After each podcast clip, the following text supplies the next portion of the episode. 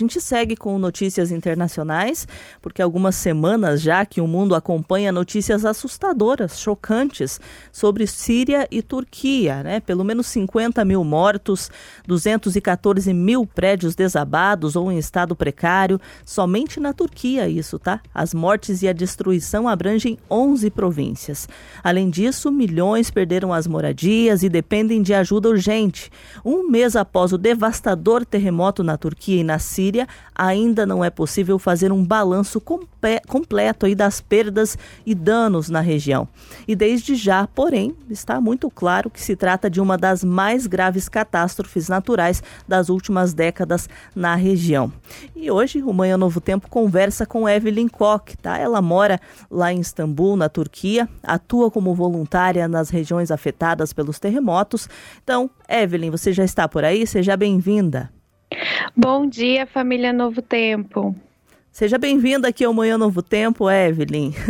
obrigada, obrigada. Evelyn, para a gente começar a nossa conversa aqui, explica para a gente em qual região da Turquia exatamente você atua como voluntária. sei que você mora em Istambul, mas onde você atuou? Porque essa região afetada fica a uns 800 quilômetros da capital, não é?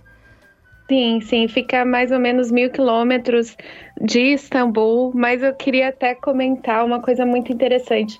As uhum. companhias aéreas reduziram muito o valor das passagens para facilitar que as pessoas que estivessem lá viessem para outras cidades mais distantes uhum. e para quem quisesse ajudar também poder ir até lá com mais conforto e comodidade e de uma forma mais ágil. Então ficou bem abaixo do valor do mercado uhum. as passagens de avião para essa região, que ah. fica realmente a mais de mil quilômetros aqui de Istambul.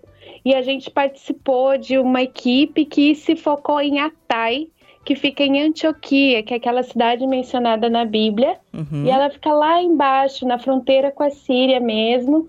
É uma dessas 11 províncias e Atay é uma das regiões dentro de Antioquia, como se fosse um bairro, né, um uhum. distrito da cidade.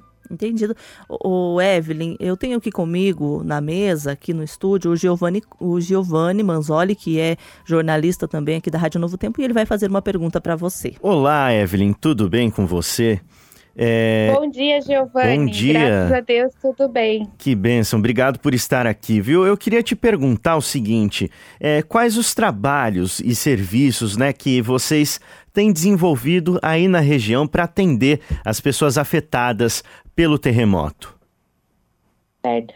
A ADRA, ela é uma agência muito experiente em desastres, né? Já atuou em guerra, em outros terremotos, em tsunami. Então, eles têm todo um protocolo de ação que é bem abrangente. Então, uhum. eles vão ajudar outras agências que já estão no lugar, que já são locais, que conhecem a estrutura. Eles podem investir nessas agências, mas eles também participam. Então, duas semanas atrás existia pessoas que estavam trabalhando nos escombros, é, resgatando as pessoas, fazendo esse tipo de trabalho. Depois a gente está trabalhando para dignificar a vida dos sobreviventes, porque essas pessoas que estão lá elas perderam tudo, elas não têm acesso à eletricidade mais, então precisa de banheiro, precisa de kit de higiene, precisa de alimento, então são várias coisas que precisam e nesse momento a ADRA está agindo dessa forma, entregando isso pessoalmente,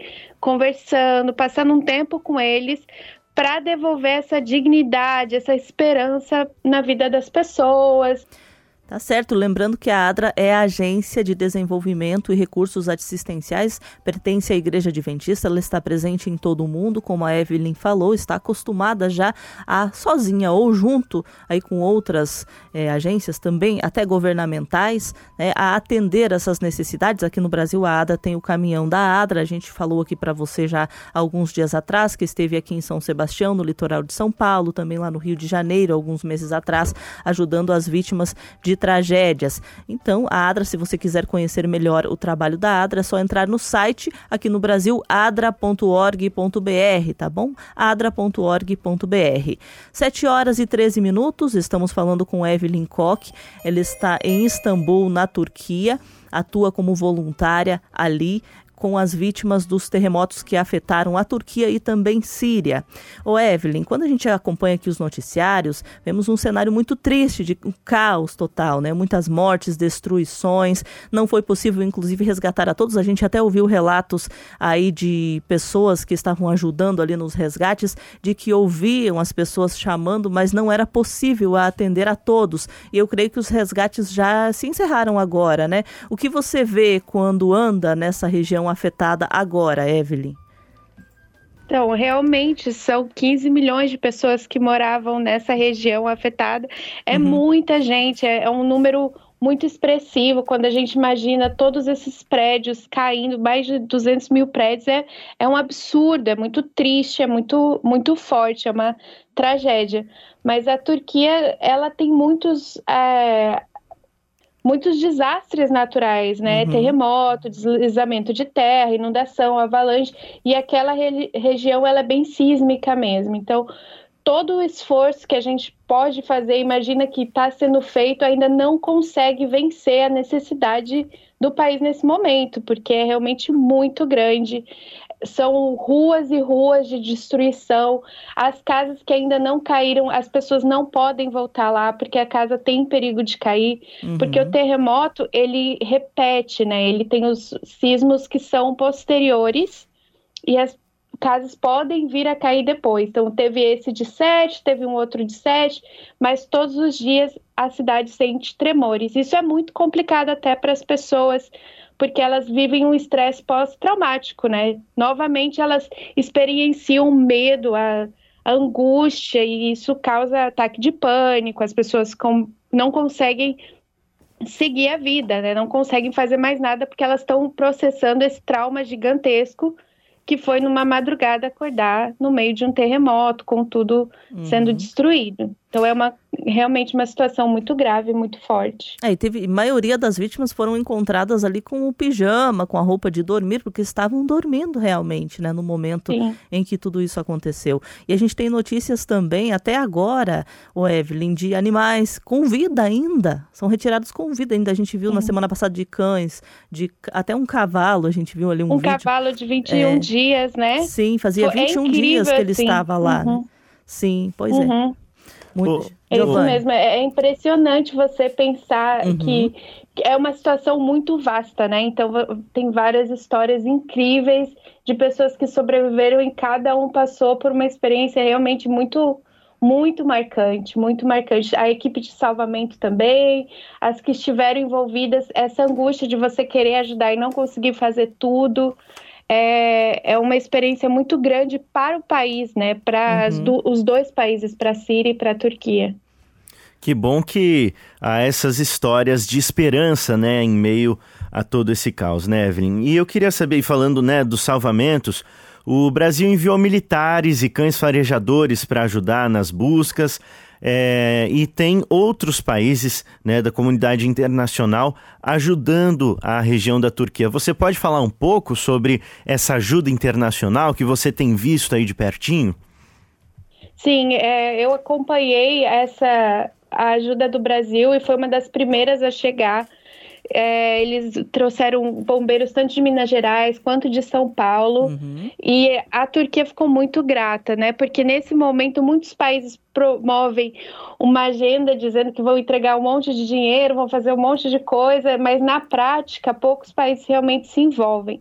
Mas tanto os Estados Unidos, o Reino Unido, eles mandaram cerca de 70 especialistas de cada nação para ajudar nessa primeira fase de resgate sem bombeiros.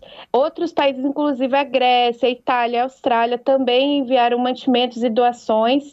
A gente vê muitos aviões militares trazendo doação internacional de outros países circunvizinhos aqui, e muito helicóptero, muito equipamento para tirar os destroços, que precisa dessas escavadeiras mais fortes e tal. Então, existe uma ajuda internacional muito grande acontecendo, principalmente aqui na Turquia, que a gente consegue observar claramente. É, é, são cidades destruídas, mas que o tráfego é muito intenso, muito carro, muito caminhão, helicóptero, avião. Então, são várias uhum. pessoas envolvidas mesmo nesse resgate, nessa devolvendo esperança para essas pessoas. Uhum. É, lembrando que a, a, Turquia tem problemas financeiros, já tinha problemas financeiros, também aí questão de, da política também, inclusive com uma nova eleição marcada aí para os próximos dias, né, na Turquia. E agora a Turquia vai sofrer ainda mais, né, é, com essas questões econômicas. A Síria também, que foi afetada, é um país que vive em guerra já há muitos anos, não é, Evelyn? Sim, realmente é muito triste essa situação na Síria, né? É, é, eles têm mais problemas de chegar ajuda do que a Turquia por outros uhum. problemas políticos de lá. Então, realmente é muito, muito complicado. Eles estão contabilizando os, os que sofreram, né? Os mortos lá uhum. muito abaixo, porque realmente não conseguiram fazer muitas, é, muitos resgates a tempo. Não uhum. conseguiram. Tá certo, conversamos com a Evelyn Koch, ela é voluntária da ADRA ali na, na Turquia, né? Atua ali entre as ajudando as vítimas dos terremotos que há um mês atrás atingiram Turquia e Síria. Se você quiser conhecer melhor o trabalho da ADRA, entre em adra.org.br. Aí você vai conhecer o trabalho da ADRA no Brasil e no mundo também. Evelyn, obrigada por participar com a gente hoje. Muito obrigada. Desejo a todos vocês um bom dia. E um abraço para a família Novo Tempo que está ouvindo a gente aí no mundo inteiro. Abraço, tchau, tchau.